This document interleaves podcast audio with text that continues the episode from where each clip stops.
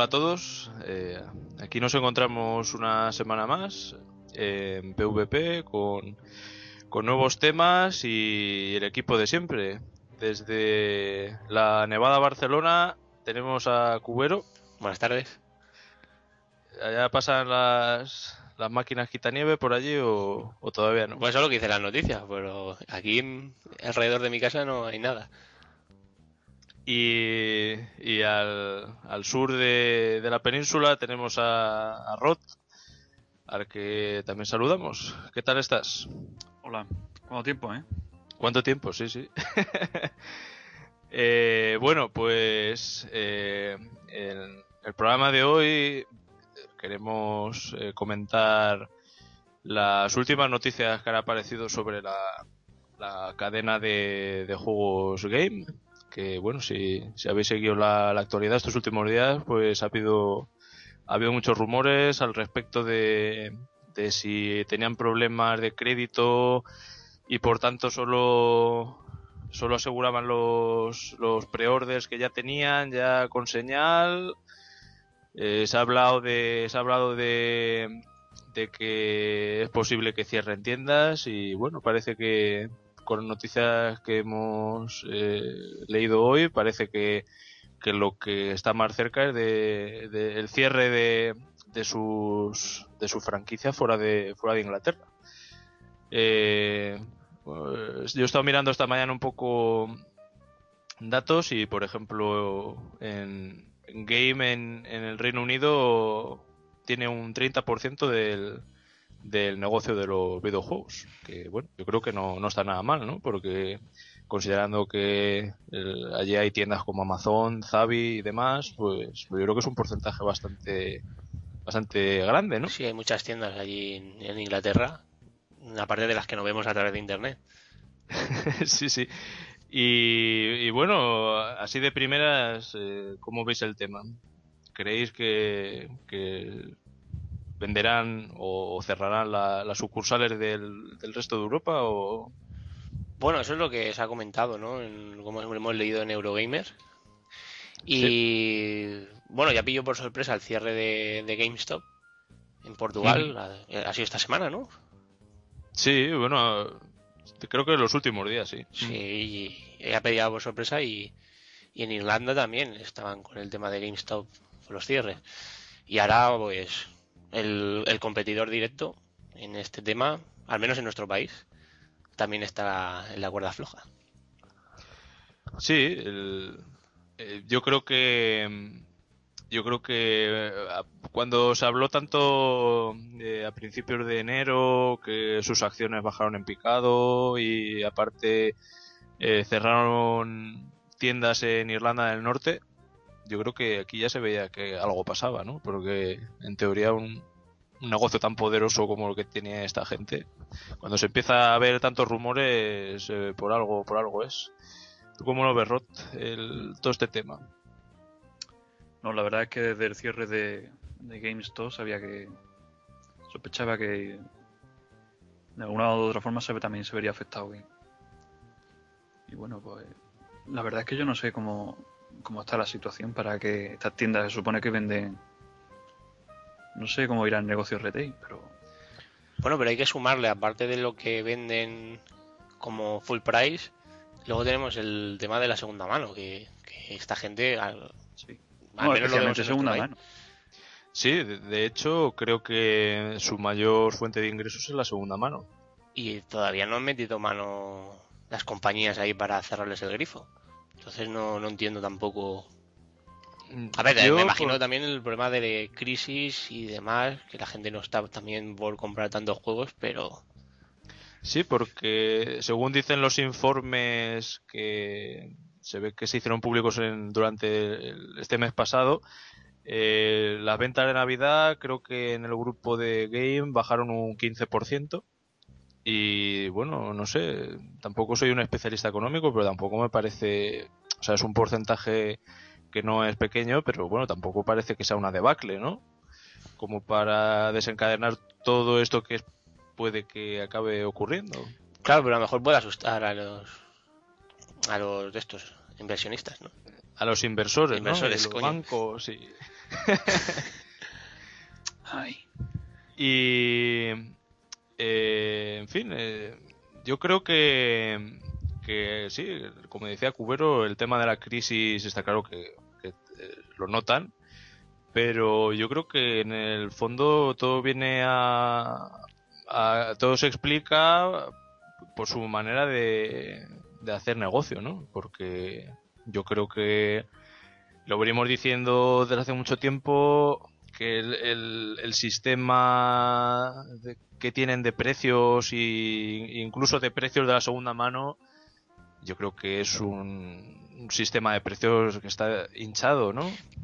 Pero es, es- volvemos a lo de siempre. Eso es lo que vemos nosotros aquí en nuestro país. Porque precios de segunda mano, como el otro día que estuve mirando, del Dead Space 2 eh, a 20, 20 euros o, o el 1 a 10-15 euros. Y ya si hablamos de los nuevos juegos, que están a precio de 55 euros de segunda mano, claro, es, es caro, está hinchado si me comparas con los precios de, de Inglaterra, donde tienen los juegos de segunda mano a 5 o 10 libras, Sí, yo creo que por eso lo que desde luego no se pone en duda es que el, el grupo en, en Inglaterra seguirá operando. Yo creo que en eso no, no creo que no creo que tengamos muchas dudas. Eh, lo que sí que creo que, por ejemplo, en otros países, veas el nuestro, veas en Francia, que creo que también tiene unos precios bastante abusivos. eh, yo creo que eh, eh, en esa zona yo creo que es donde yo creo que, que pierden, pierden dinero. sí. Hombre, yo, mm, bajo mi punto de vista, lo que creo que podrían probar, si no, si ven que ya van a cerrar y demás, es mirar de adaptar el sistema de precios que tienen allí en Inglaterra, a ver qué tal funciona, como experimento y, posible salvador de la situación. No sé cómo lo veis vosotros. Sí, eh, o sea, sería una idea fantástica, pero bueno, siempre acabamos en el mismo lugar y es que la, la competencia, por ejemplo, en España, que creo que no, que no existe. No. O sea, tú vas al FNAC, vas al Corte Inglés, vas al Game, a lo mejor una diferencia en algunos juegos puntualmente, pero vamos, Sí, Los 5 precios son los- 5-10% de descuento te encuentras en, de variación. En juegos que ya llevan meses e incluso años allí. Sí, bueno, sobre todo si hablamos del, del corte inglés, es un buen es un buen baúl de, de- de tesoros. lo malo, lo malo que esos tesoros siguen estando al, al precio del primer Y día. en mal estado. Y alguno habrá todavía con el precio en peseta. pues, pues no pondré yo la mano en el fuego porque no porque no ocurra. Y yo creo que con- también tiene un poco conexión con el, con el tema de Mega Upload y esto que hemos estado viendo estas últimas semanas.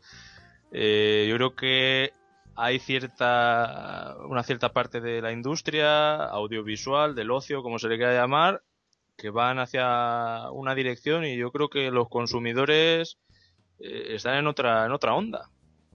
Sigue habiendo gente que, que se compra los juegos en el game, sigue pagando sus religiosos 60 euros y, y así y así fu- les funciona, ¿no? Pero yo creo que que ahora llegados, por ejemplo, al punto de, la, de esta crisis, la gente empieza a mirar el bolsillo. No se puede soltar con tanta alegría los 60 euros de novedad. Y, y bueno, yo creo que es un reflejo de que cuando no te adaptas al cambio, pues a la larga o a la corta te, te van a empezar a caer los problemas. Además, lo peor del tema este de los precios es que al final acaba. Por lo menos algunos habrá que, que, que compren lo seguro, como por ejemplo el último de, de- el FIFA o el Call of Duty.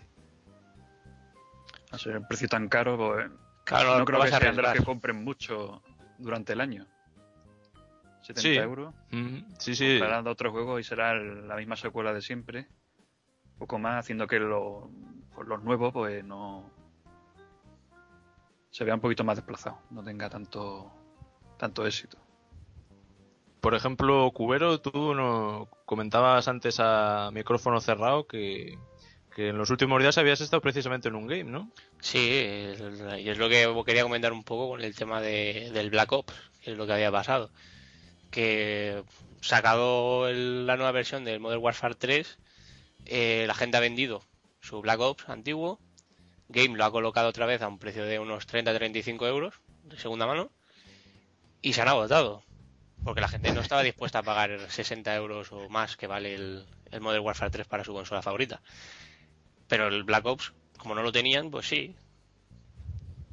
Y son 35 euros que se ha vuelto, bueno, 35 euros que habrán pagado por el Black Ops 10, 10, 8.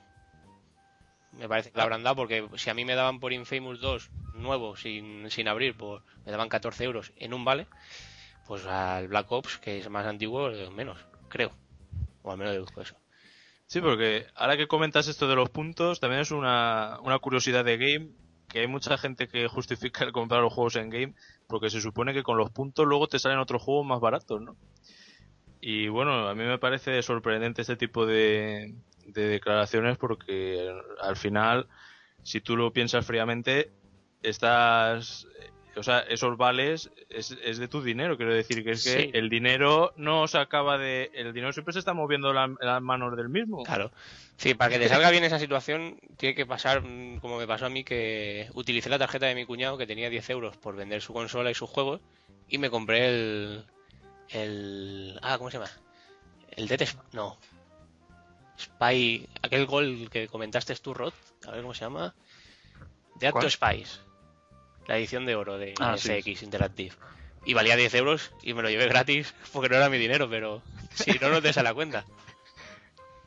Por eso digo, ¿no? Que, eh, por ejemplo, hay, hay gente que, que, lo, que lo justifica, ¿no? Lo compran este tipo de cadenas porque tiene ventajas, entre comillas. Yo creo que... Pero hay una cosa que no vemos que... Porque nosotros no lo hacemos, ¿no? Que es el tema de vender los juegos. Nosotros compramos los juegos y los guardamos en estantería y dudo que los vendamos. Ya está. Ten cuidado, ten cuidado lo que dices, ¿eh? que ya sabes que el FBI te tiene los archivos. Ya, ya, ya, pero aquí tengo mi, mi colección de juegos. pero, cuidado con la segunda mano. No, yo no, no tengo intención de, de, venderlos. Y más después de haber comprado ediciones especiales y esas cosas, ¿no? Pero hay un gran sector que, que es comprar un juego, pasárselo y venderlo. Y en la primera semana. Mm. Y para esa persona el juego le ha costado realmente 10 euros. Porque la ha comprado a 60 y la ha vendido a mejor a 45 o 50, si lo venden en la primera semana. Mm, sí, no, no, hay gente que lo hace. Y volviendo un poco al, al tema de, la competencia, por ejemplo, yo creo que en Inglaterra hay, ha habido un, un hecho que, que, creo que ha marcado el, futuro de, de, cadenas como, como Game o, o GameStop y es el que antes en Inglaterra los supermercados, las cadenas de supermercados tipo, creo que está Asda, Tesco, bueno, hay varias, no podían vender, no podían vender juegos. Y creo que desde hace unos meses o un año y algo, creo que les dieron luz verde desde el gobierno para que, para que pudieran, para que pudieran vender.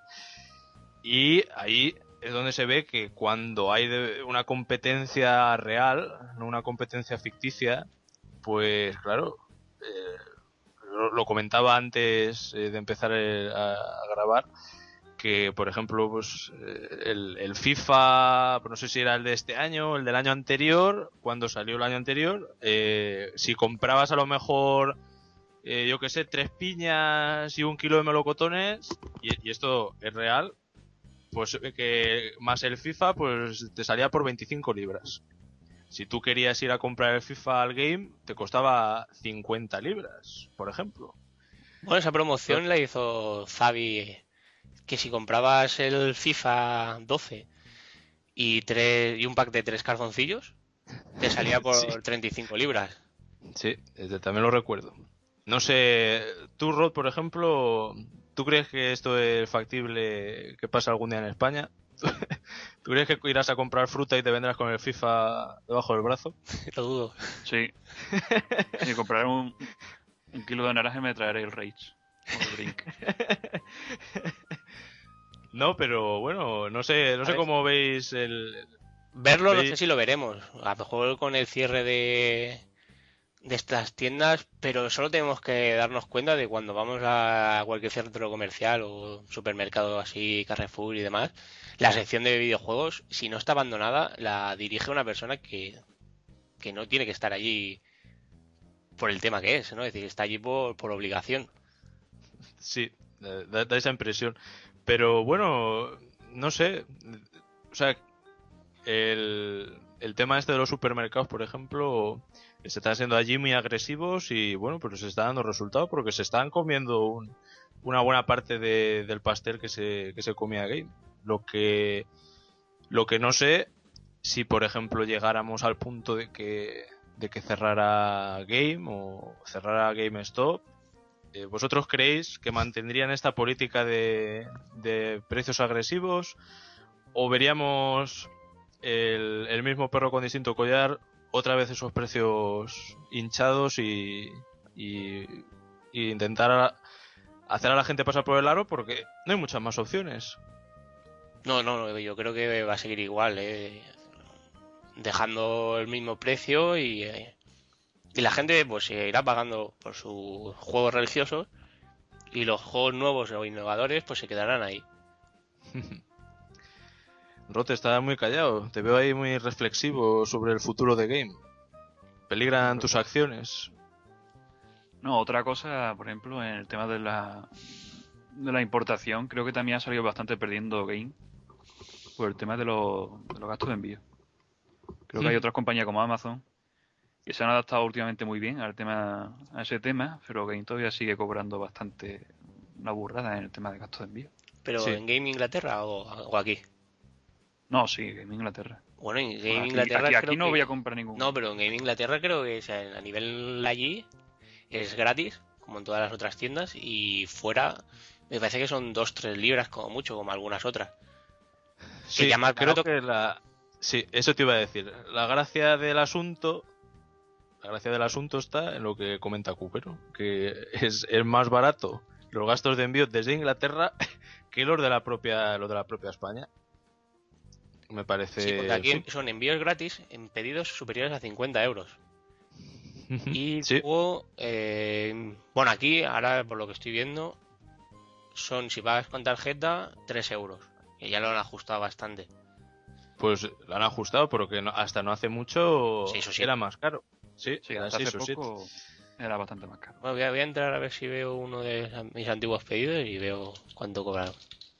Venga, aquí haciendo conexión en directo. No, pues eh, yo, en eso que comenta Rochi, que sí que estoy muy de acuerdo, que una tienda como Amazon sí que se ha sabido adaptar mejor al- a las perspectivas y demás. Creo que lo del Super Saver Delivery fue una gran idea, pero no solo eso, sino cuando tiendas como Zavi o otra cadena que opera solo online eh, rebajan un juego, es muy común que ah, en los, en los días posteriores eh, Amazon iguale el precio. Porque bueno, es, es una manera de hacer la competencia, ¿no? Porque lo que me parece que hoy en día es absurdo es mantener un precio fijo e intentar a la gente hacerle ver que o es esa o no tienes otra opción de conseguir el, el producto que, que sea. Sí, además, por ejemplo, en Zavi creo que era por correo ordinario. En Amazon creo que te lo trae una empresa, ¿no? Sí, MRV. MRV. Mm. MRV. mm. Sí, sí, eh, o sea que en, en ese aspecto ellos sé que se han adaptado perfectamente a, a una nueva perspectiva. Que yo creo que en el fondo lo que está pasando, como comentaba antes, con muchos sectores de la industria del ocio, que es que en vez de adaptarse al, usuario, lo que quieren es que el usuario se siga adaptando a los modelos que ellos consideran que les son más beneficiosos. Y, y me parece que es caer en un error del que tarde o temprano acabarán pagando una- un gran precio. Porque, en fin, yo creo que la gente ha cambiado la mentalidad en muchas cosas y yo creo que ya lo del todo vale. Yo creo que deberían darse el batacazo para, para remodelar. Pero no solo en este sector, sino en todo. Con el tema relacionado con Mega Lab, de la música, el cine y demás. Eso creo que lo que hablábamos fuera, que era eso, que deberían adaptarse. Sí, pero lo peor es que afecta también a trabajadores. Ya, Sí, no, no, eso. O sea, esa es el peor- se- lo- la peor parte. No, si nos alegramos de que cayera Game, nos alegraríamos por, por la gente que lleva la, la compañía. Evidentemente no por los trabajadores. Pues solo nos faltaban más parados, ¿no? Eso, eso por supuesto. Pues como tú también comentabas, Rod, antes de empezar el programa, hay mucha gente que se queja de, de los empleados de los empleados de este tipo de, de comercios, pero bueno, el- por tu experiencia has tenido, has tratado con gente agradable, ¿no? Y, y que da, da gusto, ¿no? Se puede decir, preguntar alguna cosa, ¿no? Mi experiencia aquí en Huelva siempre ha sido buena. Vamos, yo no he tenido problemas. Pero sí, Sí, pero- sí que ha habido mucha gente que ha tenido problemas con, en su ciudad, con, el, con Game o con GameStop, etcétera. Por cierto, ahora que hablamos de, de esto, eh, Cubero, que se ha estado documentando de lo, de lo que ha ocurrido estos días también con el corte, con el corte inglés, ¿no? Y, y sus ofertas sin IVA. Sí, bueno, antes remarcar lo que estaba mirando antes, que el último pedido, bueno, el más antiguo que tengo de Endgame es de enero del año pasado. Y ya- al menos me aparece aquí que me cobraron 3 euros. Mm, que ya lleva bastante tiempo adaptado ese precio entonces. Porque fue Con con el joystick aquel que compramos. Con esto queda demostrado que no compramos mucho en game. Sí, solo tengo dos pedidos, el Gran Turismo y el joystick. Así que... Bueno, lo del, lo del corte inglés. A ver, infórmanos ahí que te has estado empapando. Sí, bueno, como algunos sabréis, el pasado 28, ¿no? Fue este pasado Sí. pasado. Eh, hubo el día del 18% de descuento en corte inglés y en todo el tema de electrónica y, y en alguna, y algunos juegos y consolas. Y bueno, el, tema está un poco caldeado con una de las ofertas que más demanda creo que ha habido, que fue un Charter 3 más el Infamous 2 o combinándolo como quieran más el pack de 20 euros para el PlayStation Network. Y parece ser que está habiendo problemas a la hora de recoger este pedido en tienda. La gente que no pudo conseguirlo en el mismo día hizo el pedido a través de la web y se ha encontrado que al recogerlo les han intentado engañar, por decirlo así, digámoslo. O por falta de conocimiento de la persona, porque claro, tenemos que decir que si tú lo pides por, por internet, te lo recoges en el Open Core o, o Game, ay, o Game, perdón, o en corte inglés más cercano. Sí, he puesto esa opción, que puedes recogerlo en una tienda que, que tú elijas. Entonces, claro, el dependiente que está allí te cobra los dos juegos y te sale un precio del precio que, que es, que son 75 euros aproximadamente. Vale. El problema está por parte seguramente de, de quien procesa ese pedido que no pone el precio con el descuento correcto. Y se han encontrado casos de gente, hay un hilo en, en el otro lado, donde están hablando de los problemas que la gente que se ha visto afectada con este con este intento de, de estafar. No Comentabas son pocos. No, no Pero son por pocos. lo menos 15 países. No, no, si podéis ver el tema ya veréis que, que hay bastante gente afectada. Sí, de hecho Y- tú te viste con el, con el problema un poco por encima.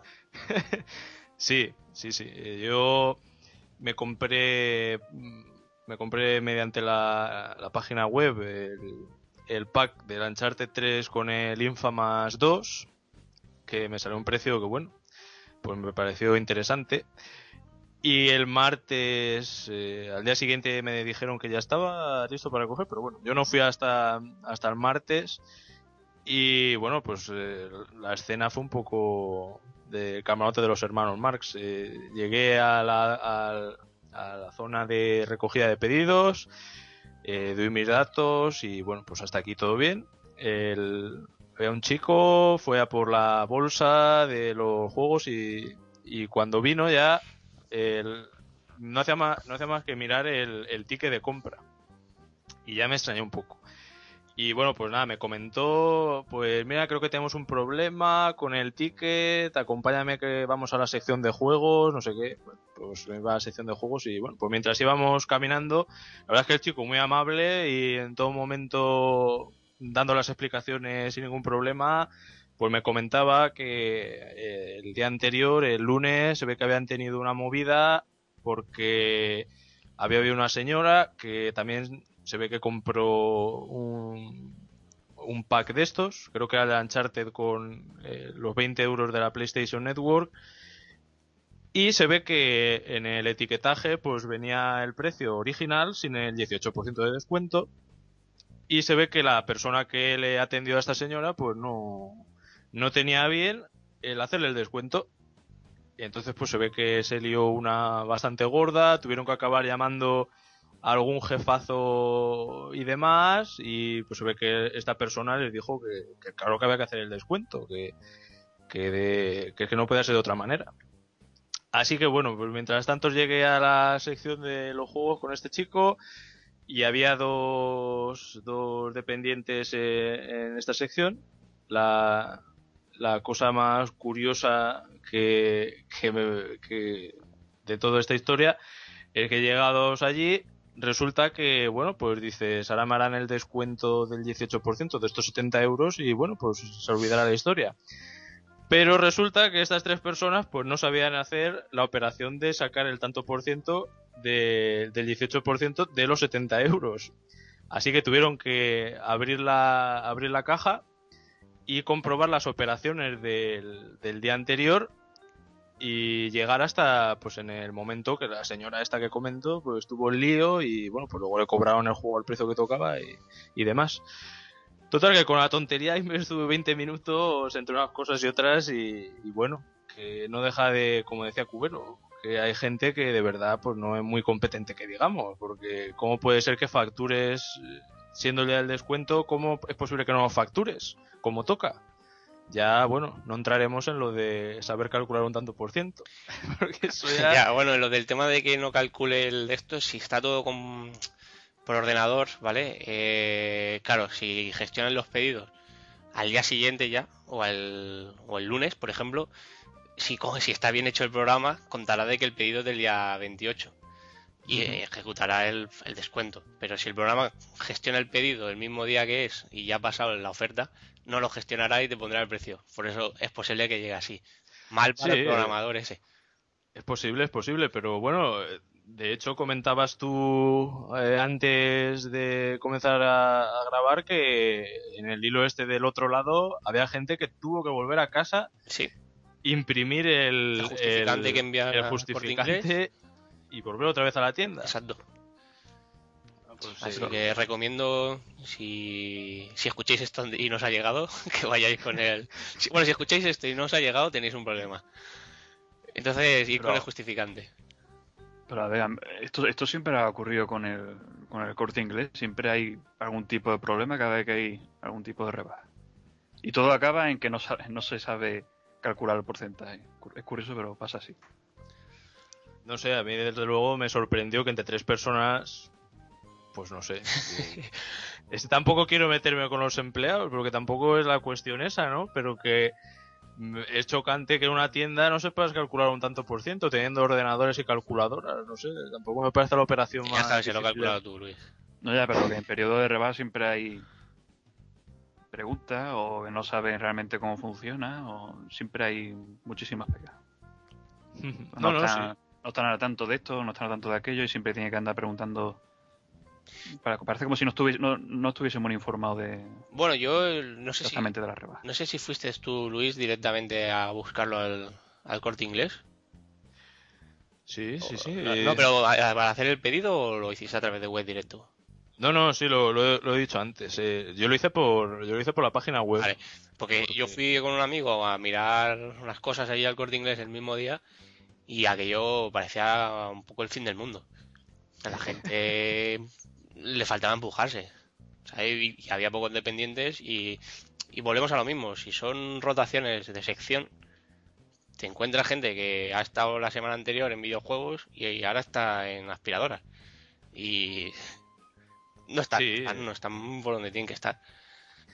Pero bueno, yo creo que también al hilo de, del tema que estamos hablando, yo creo que siempre es significativo, siempre que hay unas ofertas eh, que son interesantes, eh, que luego se dice que no que la gente no compra y, y no es verdad, porque por ejemplo cuando hay ofertas de este tipo, como dices tú, eh, yo estuve yo estuve el sábado este por la tarde, sí que estuve en el, en el corte inglés, pero bueno, yo el pedido ya lo había hecho, ya lo había hecho con anterioridad y, y el, el- centro estaba, estaba lleno de gente, o sea, eh, que la gente cuando ve una oferta interesante, pues sí que compra. Que también hay gente que se ha gastado 60 euros, pues también hay gente que se ha gastado 60 euros. Pero yo creo que eh, se tienen que dar cuenta que por la situación que estamos ahora sobre todo, no son viables este tipo de el tipo de precios que hay en los comercios y no solo pasa aquí en España porque si seguís el hilo de NeoGAF este de las ofertas hay, hay muchas veces que hay gente de Holanda o de o de Francia que comentan eh, los precios de tiendas locales y los precios son muy parecidos y es que son precios que, que son Curiosamente, además, teniendo en cuenta el dato que en Inglaterra es el mayor mercado, por ejemplo, de los videojuegos. Es donde más videojuegos se venden. Qué curioso que es el, sitio donde más ofertas hay y más competencia hay. Claro. Eh, qué curioso, ¿no? Claro, si adaptaran ese negocio, esos precios a, los diferentes países, no tienen la necesidad de ir a comprarlo fuera de casa. Lo que está claro es que 70 euros por un juego es carísimo. Carísimo. Sí, y como, y como decías tú, Rod, si encima es un juego que tienes dudas o que es un juego innovador o yo qué sé, que sabes que no es algo que ya por el nombre ya sabes lo que vas a jugar, pues ¿cómo te vas a arriesgar a gastarte, por ejemplo, 60 euros en el, Rayman, en el Rayman Origins este? Y mira que el juego es fantástico, genial, pero... Pero eso te pasa con todo, cuando vas a comer fuera y ves en el menú y quiero probar algo diferente, pero ves los precios, dices, ostras, es que a lo mejor gastarme 20 euros en este plato, ¿para qué me voy a gastar 20 euros en este si me puedo gastar 20 en el que me gusta de verdad? Y te lo encuentras con todo en muchas circunstancias de la vida. Sí, sí. No sé, pero eh, o sea, no creo que nosotros tengamos aquí una mente privilegiada para finanzas y demás, ¿no? Que yo creo que no es el caso, yo creo que es un poco de sentido común. Hmm. Y volviendo un momento a lo de game y demás en Inglaterra y aquí hmm. con los cierres, eh, según los datos que había, eh, en había 198 games, eh, ¿puede ser en Inglaterra? ¿O eran mm, Puede ser. No lo sé, pero puede ser, puede ser. Claro, son bastantes. Sumando que había, me parece que unos 200 y algo, sumando Portugal y España, porque allí las ciento y pico tiendas que tienen funcionan. Y aquí no, pues volvemos otra vez al tema de, de adaptar precios. Y allí no pierden empleados, siguen trabajando en sus tiendas. Pues si bajaran aquí los precios, los empleados podrían seguir trabajando y todos contentos. Ya solucionado todo, ya nos podemos ir. sí, de hecho, en el, en el tema de NeoGAF sobre todo este asunto, eh, me chocó mucho, no, no sé si lo llegasteis a leer, que comentaban la había usuarios españoles y, comentaban la situación que se produjo en España cuando desembarcó Gabe que a mí me parece de verdad una situación dantesca o no sé cómo calificarla. Comentaban que bueno aquí en España desde muchos años estaba el centro mail que yo creo que bueno os acordáis no del centro mail. Y bueno pues comentaban que cuando llegó Game pues llegaron en plan eh, no sé si decir mafioso o bueno, creo que como se le quiera llamar. El caso es que se ve que eh, a, los, a los gestores del centro mail de cada oficina, pues se ve que el centro mail, por lo que leía, ofrecía bastante independencia a cada oficina para que lo hicieran a su gusto y demás. Pues se ve que esta gente llegó en plan perdonavidas y les decían eso, que, que tenían que vender porque les iba a ir mejor, y bueno, pues se ve que se dieron casos de gente que no quería vender su, su franquicia de centro mail.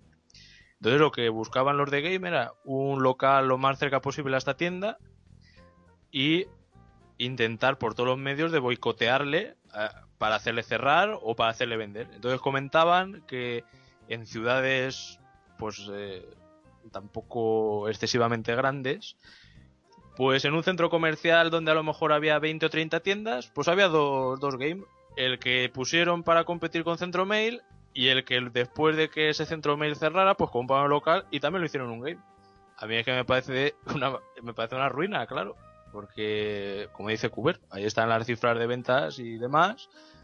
Y pues imagínate si tienes dos, dos tiendas game en la misma ciudad. Eh, no creo yo que tenga mucha cola. Ya no en la misma ciudad, sino en, en el mismo centro comercial. Bueno, sí, claro. Encima, en el mismo centro comercial. Me, me parece increíble. Utilízalo de almacén si tienes exceso de stock, pero no, no como otra tienda. No, no, y bueno, pues, parece ser que, que no ocurrió solo en un sitio, que, que ocurrió en más, en más lugares.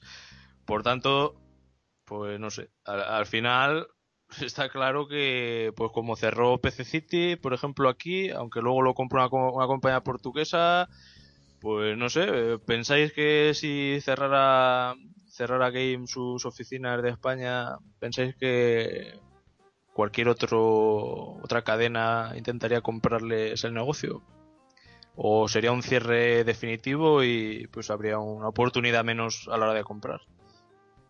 Hombre, yo creo que las dos opciones son posibles. Sí, pero yo me entiendo más a la de que terminarían porque tampoco hay una- un competidor que pueda comprar esa cadena. Bueno, de hecho creo que GameStop todavía tiene unos precios más caros que Game, ¿no? Yo es que no, Sí, no estoy muy al lo tanto comentaba de... Rod, ¿no? Me parece que van a su aire y sus precios y sus historias. No sé No, si- eso no lo comenté yo, pero bueno. ¿No? Pues, no sé, pues me parece escuchar algo vacío tú. Entonces, uno de los dos lo ha dicho. No lo sé. Yo creo que de oídas y demás eh, tengo entendido que GameStop todavía es más caro que Game, que bueno, ya me parece ya eh, que es una tienda bastante cara. Así que no sé. Y bueno, tú por ejemplo, Cubero, eh, estabas preocupado hasta cierto punto de, de qué pasaría si, si se sacaran de las mangas nu- nuestros queridos políticos alguna ley que, que no, no nos permitiera el poder importar como, como está ocurriendo hasta, hasta ahora, ¿no? ¿Qué, qué opciones nos quedarían? La que has comentado tú, viajes express y... Nos vamos el sábado por la mañana y volvemos por la noche con la maleta llena. Pues, pues bueno, eh, por ejemplo en el PC ese problema no lo tenemos, ¿no? Que No, en ese, en ese está cubierto. O eso o pasarnos directamente a PC, eh, al, al completo, como Rod. Pero, pero, pero tenemos sí, el sí, problema de los exclusivos de las consolas, que la verdad es que hay juegos que apetece jugarlos. Pues sí, Y que no te salgan en PC, pues es, un- es una lástima. pues sí, yo creo que llegado el punto, yo creo que tampoco sería tan, tan descabellado pues hacer un viaje express con una compañía de estas low cost, por lo menos yo que sé, luego aparte de comprar los juegos, en fin, eh, puedes hacer otro tipo de cosas, ¿no? Y, uno de los temas que sería, si somos de los países, si no el que más piratea del, del mundo en videojuegos, entre otras cosas, eh, si crearan este tipo de ley que bloqueara la importación, esta gente que ha conseguido dejar la piratería que he dado para, para jugar, comprando legalmente a un precio bajo, pero comprando, ¿creéis que volvería otra vez a... ¿Haría viajes express o, o volvería a la piratería? Este creo que es un tema para, para un experto en la materia. ¿Qué, opina, ¿Qué opinas tú, Rod, de, de esto? Tú que eres un experto en este tema. Hombre, lo que tú dices de, de la frontera, eso yo no lo veo ni de lejos. Eso, Te pueden sorprender. eso es para toda Europa, no solamente un país. Y sobre lo de la piratería, pues, pues yo creo que sí, subiría, pero vamos. Ocurre, ocurre lo, ocurriría lo que, lo que sigue ocurriendo. La gente seguirá pagando 70 euros por su juego favorito, su saga favorita, y los juegos nuevos pues, quedarán allí en la estantería. Hmm. Pero claro, Sí, yo creo suponiendo de las estanterías del Carrefour y demás, porque el Game y el GameStop estarán ya pues sí. chapados. Vamos, estamos siendo un poquillo catastrofistas con el tema de, de Game. Yo creo que lo, lo pasará un poquito difícil, pero tanto para que cierren, no creo que. Hombre, sería desde luego o- sería una sería una noticia yo creo que importante dentro de, del año, ¿no? Porque quieras que no es una cadena muy importante de, de juegos. Nos gustará más o menos, pero bueno, ahí están los, datos. Pero no, o sea, no sé si catastrofista, pero bueno. El, el primer día que salieron estos rumores se decía que no había ningún problema, que iban a distribuir eh, los juegos como el, la colección del Metal Gear esta que va a salir ahora en la PlayStation 3 iba a salir sin problemas y bueno, al final han tenido que reconocer que muchos de esos juegos no los van a poder distribuir y que estaban hablando con, con los bancos y demás agencias de crédito para ver si solucionaban. De hecho, por claro ejemplo, que algo había. hombre, algo había, por eso digo. Que no Bueno. ha sido solamente un rumor, ha sido mm, mm, Reino Unido, ha sido también en España y además del cierre de GameStop en Irlanda, pues ha sido un precedente. Por, por ejemplo, ayer también comentábamos las declaraciones de, de Richitelo, el, el mandamás de EA, y también estaba, estaba preocupado por estaba preocupado por eh, el futuro de Game, ¿no? De su Hombre. Teniendo en cuenta que yo vendo a través de, bueno, de una buena de una gran distribuidora, pues que falla una, una cadena de tiendas importante, Hmm. sobre todo en el Reino Unido, que es una de las más importantes, pues es normal que le afecte de cierta medida a, a la empresa. Claro, porque todavía no tienen su plataforma digital en auge. Sí, aún le queda mucho para que esté en auge. Eh, que ya tienen deals como en Steam. muy originales, ¿no? El, el asunto. Bueno, veremos cómo evoluciona. Sí. Y bueno, no, no sé. Veremos. Sí, pues este tema tenemos que esperar ahora, no queda otra. No queda otra, ¿no? Hay, hay que esperar cómo evoluciona y, y veremos. Pero bueno, yo creo que lo que sí que estamos de acuerdo los tres, creo en que estamos llegando a un punto en que el consumidor eh, está en una onda y, y hay ciertos sectores de la industria, por no decir la mayoría, que siguen anclados en una forma de negocio, yo creo que, que cada día está más anticuada, que no, que no refleja lo que la gente quiere, ¿no? Sí, estamos de acuerdo en eso. Pues sí. Así que, sí, no, yo creo que más o menos, pues el tema. Veremos dentro de unos días si nos comemos las palabras o no. Y ya está, y nos echamos unas risas. Bueno, ya lo, ya lo apuntamos eh, desde el principio que, que, bueno, que nos íbamos a equivocar en algunas cosas, ¿no? Pero, Estoy pre- hay- estoy preparando el tenedor. pero, pero bueno, ya digo que en un primer momento se quiso, se quiso como quitarle peso al asunto y, y hoy ya estamos viendo que se empieza a ver ideas más, más concretas, ¿no? Así que bueno, esperaremos a ver qué ocurre en los próximos días y bueno, pues si nos equivocamos, pues no tendremos problema en, en comentarlo. Como no es la primera vez ni será la última, pues estamos acostumbrados a equivocarnos, así que en eso no, no hay problema. No somos expertos. No somos expertos, no. Eso que está tan de moda ahora en las tertulias de los expertos, no. eh, no somos expertos. Bueno, pues eh, ponemos una pausa musical y, y volvemos con, con más temas. Hasta ahora.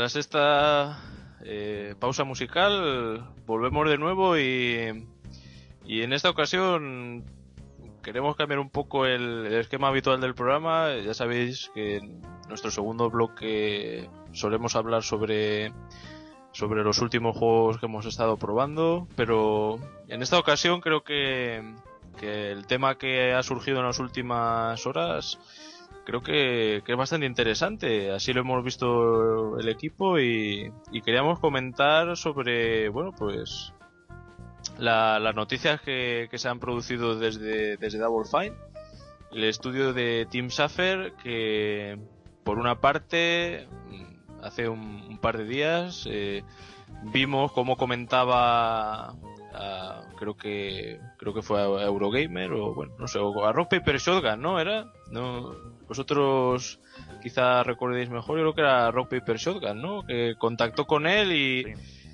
y, Sí, además, que y- fue- además le pidió permiso por Twitter, que eso lo vi yo. Sí, yo lo leí por Twitter. y comentaba que le encantaría desarrollar Psychonauts 2, pero que como le ocurrió con, eh, con la primera parte, con muchos de sus juegos, muchos publishers pues no no se no se muestran reticentes a o sea, no, no se muestran atraídos a- hacia lo- los juegos de este hombre, ¿no? Y siempre tiene muchos problemas para encontrar quién le dé el dinero. Y bueno, la sorpresa, o no tanto, fue que el, creador de Minecraft, Notch, pues se ofreció a, a financiarle el proyecto al estudio.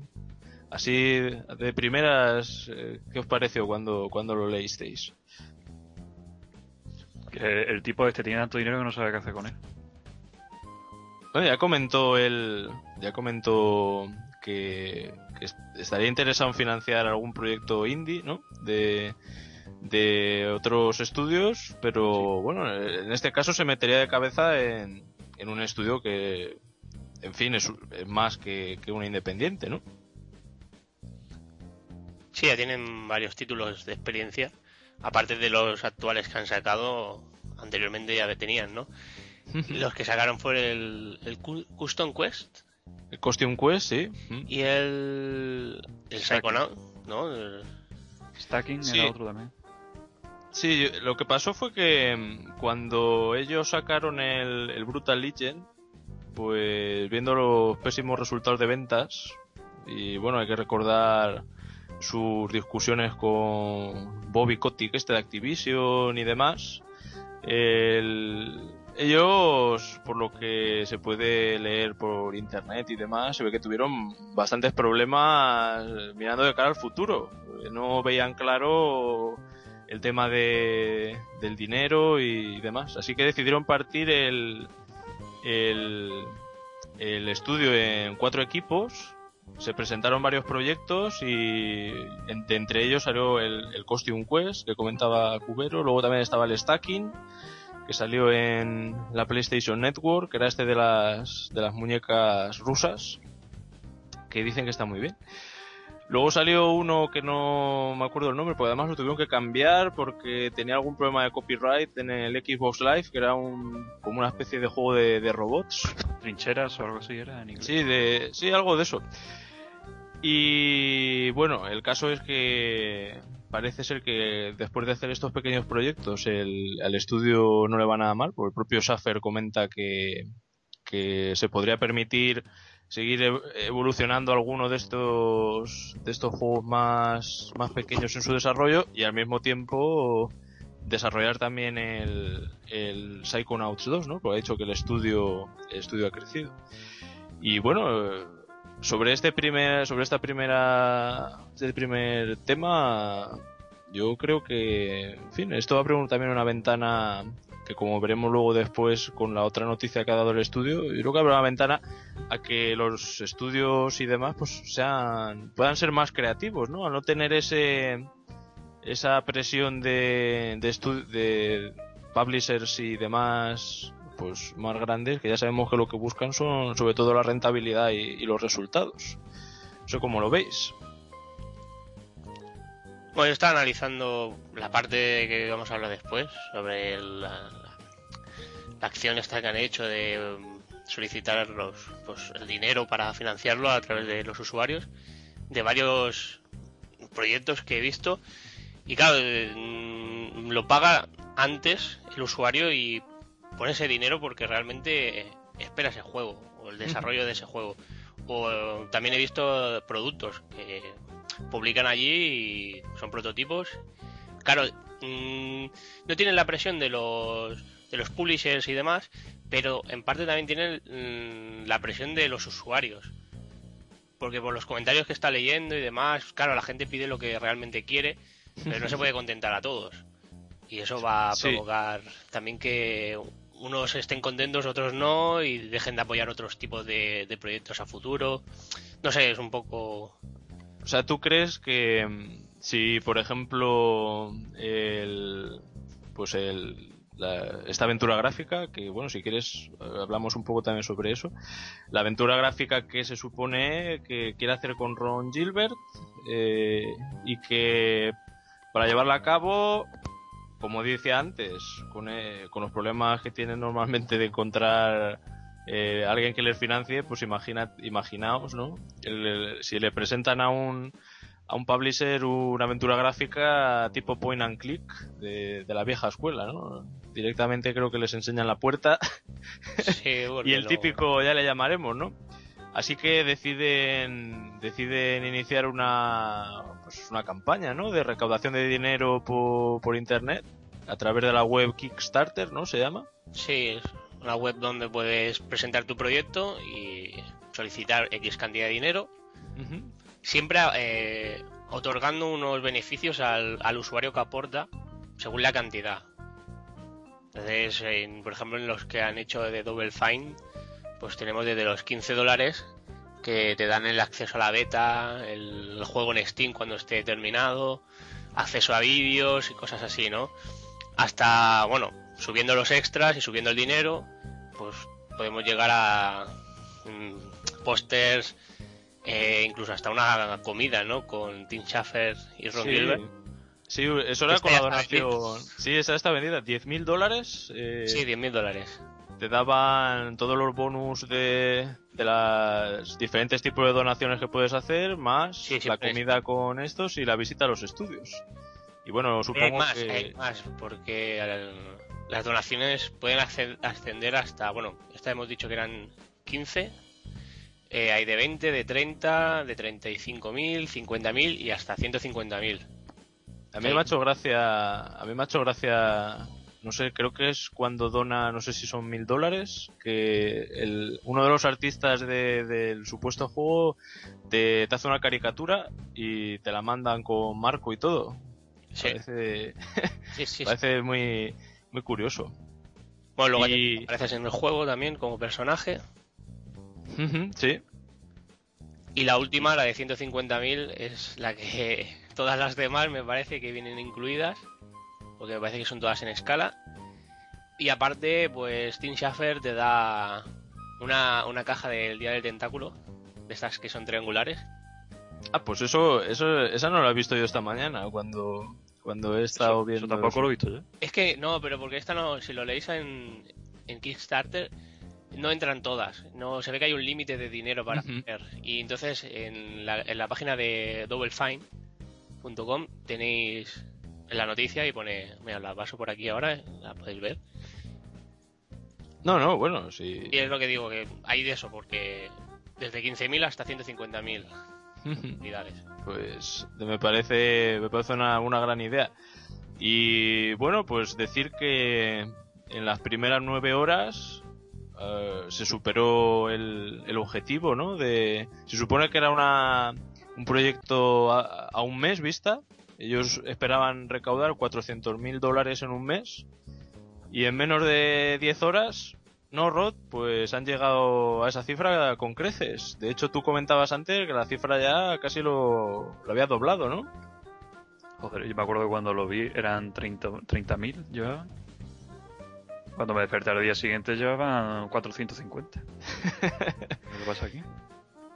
Sí, el- bueno, luego de hecho Tim Schafer también comentaba de, de forma jocosa que malditos malditos piratas del PC que quiere, quieren jugar sin pagar un duro, ¿no? O algo así comentaban en. Twitter.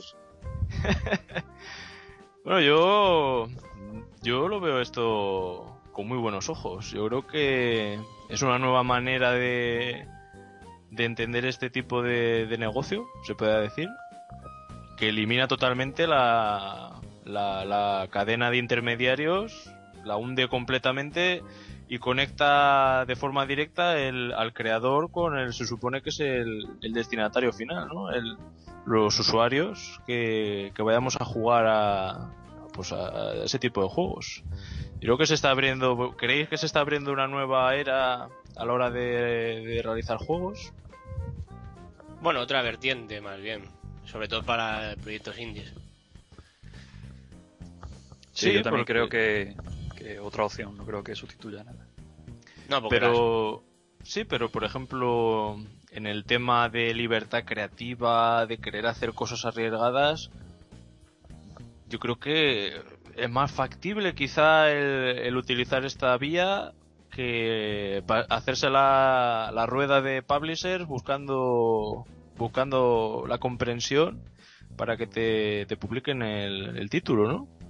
Hombre, claro. Yo, yo por eso lo digo, ¿no? Que por ese lado yo lo veo más que se abre una nueva vía, posiblemente como vosotros apuntáis, se abre una nueva vía para para tener un- e- esa libertad que siempre siempre buscamos, ¿no? Intentar ir un, un paso más allá. Sí, incluso, bueno, yo la, la duda que tengo es, a ver, me imagino que es porque quieren hacer este tipo de juego y esta aventura, ¿no? Pero el mismo plantel para el para el Psychonaut 2 podría haberlo iniciado aquí. Seguro que hubiera llegado a ver que el presupuesto hubiera sido mucho más elevado, pero a lo mejor yo hubiera llegado. esto- no, yo creo que lo, eh, todo lo que está ocurriendo ahora no se lo esperaban ellos ni, ni de lejos. Yo- Yo... 400.000, Mm. creo yo. Eh, Yo estoy, de- yo estoy de acuerdo contigo. Yo creo que deben estar muy sorprendidos, porque claro, la cantidad, vuelvo a insistir en el en este asunto, se supone que pretendía llegar a esa cantidad durante un mes, o sea que aún hay 29 días por delante de, de donaciones que, que no creo 33, que 33. o 33, gracias por el apunte, 33 días que donde se pueda seguir donando y bueno, al Sí. ritmo que va Alguna de las cosas que, que ha comentado a través de Twitter es la localización del, del producto. Ujú, Sí. Y claro, con el dinero que tenían fijado al, al su- haberse sobrepasado de tal manera, pues han apuntado que contentarán a la mayoría posible de usuarios y por eso han, han- han comentado eso, que lo van a traducir a varios idiomas y demás. Que está bien, ¿no? Que claro, ya no es Mm. beneficio. Sí, yo creo que también es una es una buena iniciativa, ¿no? Porque si, mira, si, si tienen los recursos, pues me parece estupendo, ¿no? Claro. Lo, lo que único que no sé si soy, soy, soy solo yo o qué, pero con la información esta que ha habido de tantas que, que Tim Sa- eh, Schafer quería hacer Psychonaut 2 y demás, y ahora el proyecto este en Kickstarter, ¿no, ¿no creéis que a lo mejor ha confundido a mucha gente pensando que esto era para... Aunque lo pone claro, ¿no? Pero que, que- que- que se han pensado que era para Psychonaut 2. Eh, bueno, eh, puede ser, ¿no? Puede ser que haya gente que quizá llevado por la ilusión de esto, pero no se lo haya leído muy ido directamente a la casilla de dónde hay que poner mi dinero Sí, sí, por eso.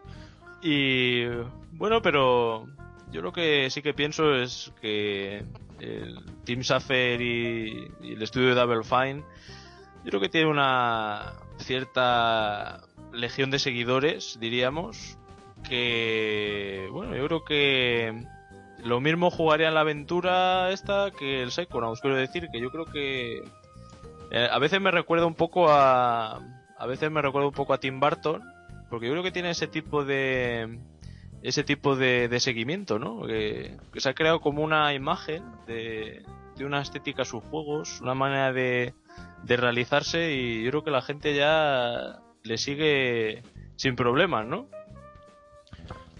Sí, yo creo que sí. Por cierto, yo quiero hacer un apunte. claro. El Kickstarter este, por cierto, que no hacen el pago ahora. Es decir, ellos te cobran cuando terminen la, la fecha límite. O sea que realmente no sabemos cuánto de esos, cuánto de las donaciones, porque tú puedes decir, por ejemplo, que no quiero pagar y no te cobran. claro, cuando te vayan a cobrar que no haya dinero en tu cuenta, ¿no? Por ejemplo. Sí, puede ocurrir muchísimas cosas. Bueno, sí, es interesante, será interesante ver al final qué cifra acaban, acaban consiguiendo y se supone que ese excedente de dinero que, que puedan conseguir, eh, ¿en qué lo invertirán? Porque, bueno, quizás habrá la ventana a hacer eh, otros proyectos, porque ya como, como ya decía antes, el propio Tim Schafer ya decía que, bueno, el estudio ha crecido y que y que es capaz de poder llevar a un proyecto más, más pequeño y, otro triple A al mismo tiempo, que era lo que habían tenido que abandonar debido a su problema de, de ventas y, demás. No sé si conocéis algún caso similar de este tipo de, de donaciones o a ver, creo que algo habéis comentado antes, ¿no? Yo creo que el ejemplo más claro es de Minecraft, que bueno, no fue exactamente con Kickstarter, pero sí que empezó con donaciones, por así decirlo. Empezaba con un pequeño descuento, empezó por 9 euros, iba subiendo de precio, conforme iba avanzando, compraba el juego y tenía la opción de, pues, dar tu opinión y ver el progreso y tal. Creo que es el mejor ejemplo, totalmente. Yo, yo tengo otro ejemplo, lo que pasa es que no, no tiene, tiene que ver relativamente con el mundo de los juegos. Eh, no sé si conocéis a Video Game Angry Nerd, que pues, es un personaje eh, que hace, creo que se llama James Rolfe, y este hombre hace parodias o vídeos muy muy curiosos sobre, sobre los peores juegos de la, de la NES, por ejemplo, ¿no? Y cada 15, 20 días ponía algún vídeo en, en el YouTube y en Game Trailers también tenía un, tiene una sección y demás. Pues este hombre se ve que ha estado estudiando cine y se decidió a que quería hacer una quería hacer una película sobre sobre el personaje este, el Video Game Angry Nerd. Y también pues en la web que se llama Indiegogo hizo una, una página para que le donaran, para que la gente donara dinero. El objetivo que tenía era de 75 mil dólares y bueno, cuando, tenía también un mes, un mes de, plazo. Si no recuerdo mal, creo que a la semana o 10 días ya había superado los 75 mil dólares y al final consiguió 325 mil 927 dólares de donaciones para, para la película. Así que yo creo que se desmonta también un poco las teorías de que tiene el, cierto grupo de gente, ¿no? Con lo que todo lo que es de internet, la gente lo quiere gratis, que nadie está dispuesto a pagar, que se ha acostumbrado a, la barra libre y, demás. Y bueno, yo creo que tanto estas iniciativas como por ejemplo lo del el pagar lo que se quiera en los indie bundles y, y algunos artistas musicales pues demuestran que, hay gente que se lo, se lo debería mirar, ¿no? Porque no todo el mundo está en, en esa barra libre. ¿Qué opináis? Yo opino que sí, pero que hay también un problema con este tipo de cosas. Que por ejemplo que no llegue al límite que pides y pues ese dinero pues, no, no llega al final. He visto varios proyectos buenos que no, que no ha llegado al límite y claro, ese dinero no, no lo cobran. Vamos, que te quedas dos velas. Ya, ya. bueno, pues poder puede pasar, ¿no? Pero... Bueno, pero si no llegas al límite... Mm, me refiero que si no llegas a ese, ya sabes que no tienes el apoyo... Igualmente no te lo iban a comprar, posiblemente. y no llegas porque tu mínimo tú has hecho tus cálculos y el mínimo era X y si no llegas no, no lo puedes intentar de otra manera. Al menos has hecho el paso para intentar eh, hacer, acercárselo al público y, darte a conocer. Sí, bueno, si no sale el proyecto adelante, pues siempre se puede volver a la mesa de trabajo, intentar cambiar alguna cosa, ¿no? Plantearlo, sí, o ajustar presupuesto, lo que sea. Mm, estabas ahí, Rod, que querías disentir de Cubero. Soy un gruñido de fondo. No, no, si tienes razón. Pero vamos. Bueno, yo creo. Que, puede, que no puede salir siempre bien. sí, claro. evidentemente creo que si se hace más común este tipo de, de campaña, evidentemente, pues llegar a algún punto, algún juego o alguna película o lo que vaya que se quiera hacer, pues no llegará a buen puerto. Pero bueno, yo creo que eh, todo esto sigue en esa línea de que, sobran intermediarios.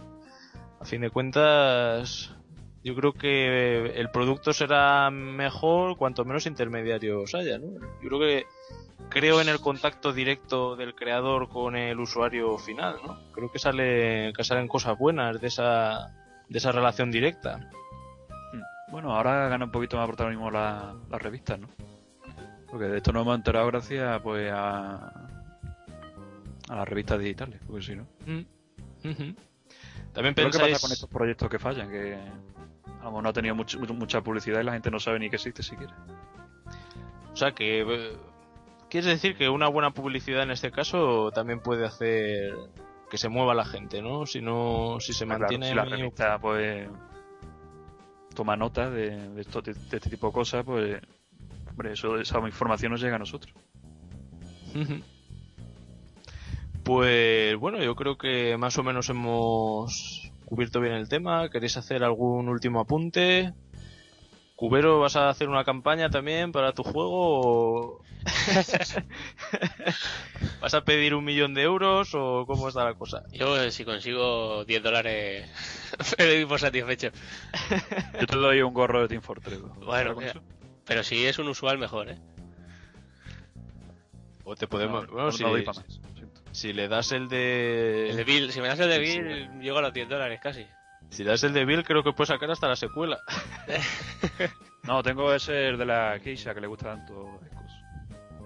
Ah, sí, sí, pues ese es el que llevo yo. Ese es el que llevo yo ahora ahí a tope con el, con el Medic. Ya, perfecto. Sí, sí, claro, hombre. No supera el- la capucha rosa de, de The Day eh, con el piro, pero bueno, se hace lo que se puede. Y bueno, después de este, de este apunte sobre el Team Fortress, pues yo creo que podemos concluir el, el programa de hoy aquí. Seguiremos eh, estas iniciativas con interés y si conocéis alguna otra, pues eh, en contacto con nosotros, nos lo comentáis y, en algún próximo programa hacemos un apunte rápido, porque bueno, creo que es muy interesante todo esto que se está moviendo. Creo que en primer lugar la escena indie pues movió un poco lo que eran los cimientos de, la industria y, este tipo de campañas que estamos viendo ahora quizás sea el siguiente paso. Así que bueno, pues esperamos contar con vosotros eh, para nuestros próximos programas y nada más. Despedir a, a la- los dos tercios del equipo, tanto a Cubero como a, como a Rod, que bueno, os espero para el próximo programa. Aquí estaré. Eso está por ver. yo creo que sí que vuelves, yo creo que sí que vuelves. Sí, siempre dice lo mismo. Sí, bueno, que Rod es, es un negativo por naturaleza. Y bueno, pues eh, yo también me despido de vosotros y, nada, os dejamos como siempre con un poquito de música y, hasta la próxima. Hasta otra. Yeah, adiós.